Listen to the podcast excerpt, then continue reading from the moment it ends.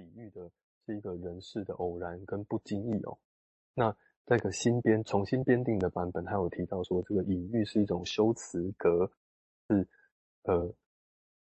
有一个它里面有一个喻体喻一，然后那个喻词呢是用是等来代替，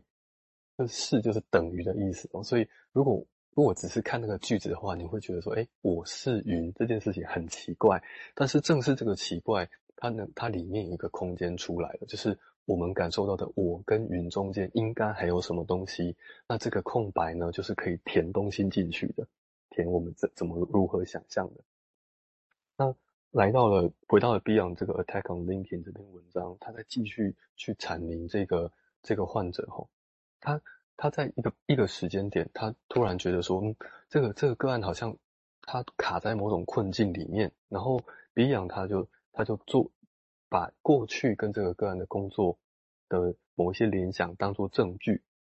他开始说明说，哎，这个个案呢，你呢感受到你曾经并且现在正在目睹两个人正在交媾，那这个时候这个个案他的反应如同受到了猛烈的打击哦。那 Beyond 觉得他的印象，觉得这个感这个个案感受到的冲击是源自于内在的。这个个案马上坐起来，目不转睛的凝视眼前的空间。碧昂说：“哎，你好像看到了什么？”这个安回答说：“他看不到他所看到的。”这个原文意思，他的翻译是说：“He he could not see what he saw。”这 could not see 好像是在讲说他他其实有一个感官进来。但是他 could not see，就好像是在说他对于这个感官是没有话可以说的。但正因为没有语言无法描述，那是一种象征，就无法描述的，所以象征就变得是一个真实的东西，看不到或者没有语言就变成是没有的。所以这个吊诡的事情是用语言难以描绘身体，但是同时用身体也难以说明语语言，就是。正照理来说，回到维尼卡的文章脉络里，他说他会说，哎，这个孩子他一开始应该会有一个抚触啊，身体的感受，或者是身体的感受，其实就就是跟一个外界接触的的起始点了。但是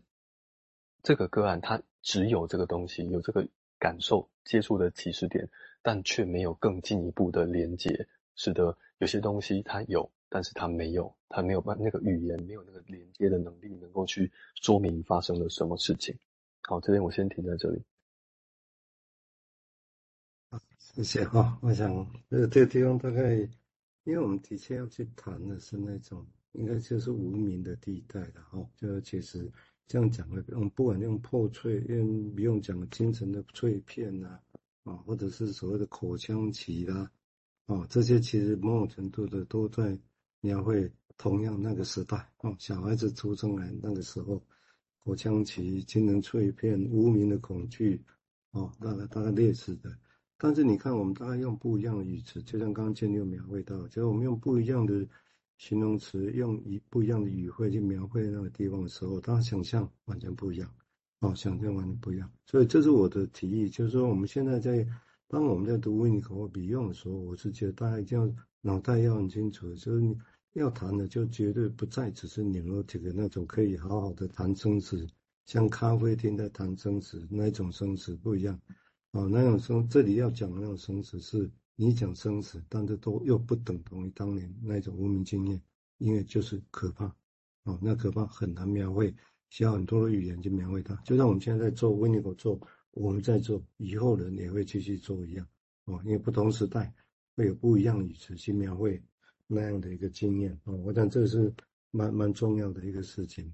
哦，所以这个地方，所以这个地方当然我们也可以想想，我刚刚突然在想到一个有趣的故事，也就是说，从描绘故事哦，其实应该也不同层次，像隐喻啊、转译这些事情，大家如果对佛教熟悉禅宗的公案说故事，然后意图要去描绘一种叫做境界的东西，当然那个境界指的是好的 哦。那我们现在是要去描绘一个那个你没有办法说的，我们叫无名的地带、无名的经验。呃，虽然把它暂时叫口腔期或其他的，哦，但是我其实用公案这个，这个也是一个方式哦。他们用一个故事的方式要去体验一个，其实是很难说清楚的。哦，但是因为很难说清楚啊，所以我印象里面禅宗说他们不立文字，因为说不清楚，不立文字。但是有人说，所有的佛教经典里面呢，禅宗的字最多，呃，有趣吧？OK，好吧，请请由他进一步说明，谢谢。就那个禅宗的那个公案哈，这种感觉很很有意思哈，就就如同在治疗室里面啊，我们虽然会觉得治疗师他他给个案诠释啊，然后透过的是个案讲的话的内容哈，好像好像这是。一环扣一环的，好像就是连接的很紧密的，在语言上有一个很大的关联的事情哦。但或许这只是我们的其中一种认识而已哦。就是在这个一环扣一环，有回应有诠释，然后再有更多的回应的这个一环扣一环的现象之外，有别的事情正在发生，就是一个其实碰不到的东西。那那其实我们之之前有做个比喻，就是这个湖面呢，它有一只鸟。飞过去，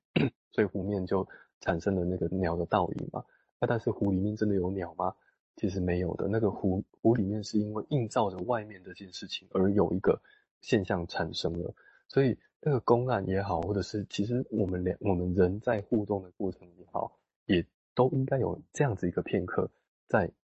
没有碰在一起，可是有个同时在运行的方的两边都有一个运行的方式在进行。那这件事我就连接到 Beyond，它有个概念，就是我们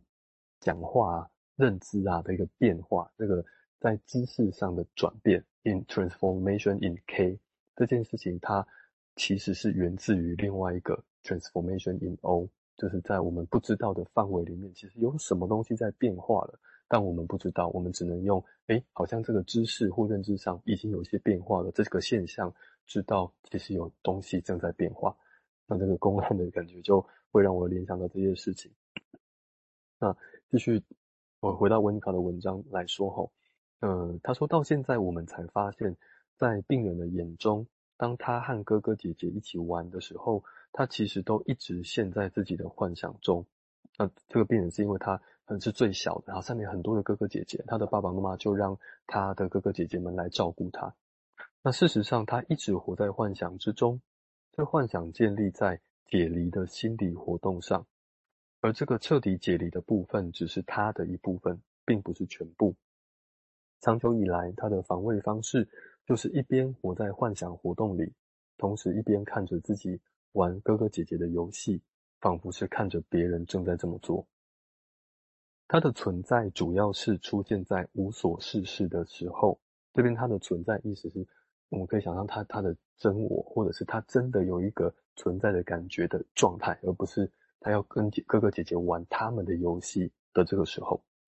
但无所事事会伪装成某种活动，例如吸吮大拇指，那后来变成抽烟和各种让人沉迷的无聊游戏。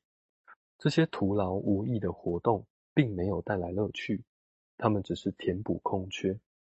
这个空缺就是。他在做任何事情都处于无所事事的状态。在分析期间，他吓到了，他看得出来，一不小心他就会一辈子躺在精神病院里。这名病人一旦真的动手做起事来，就像是画画或者阅读，就会发现自己眼高手低，因为幻想中的全能在这里根本派不上用场。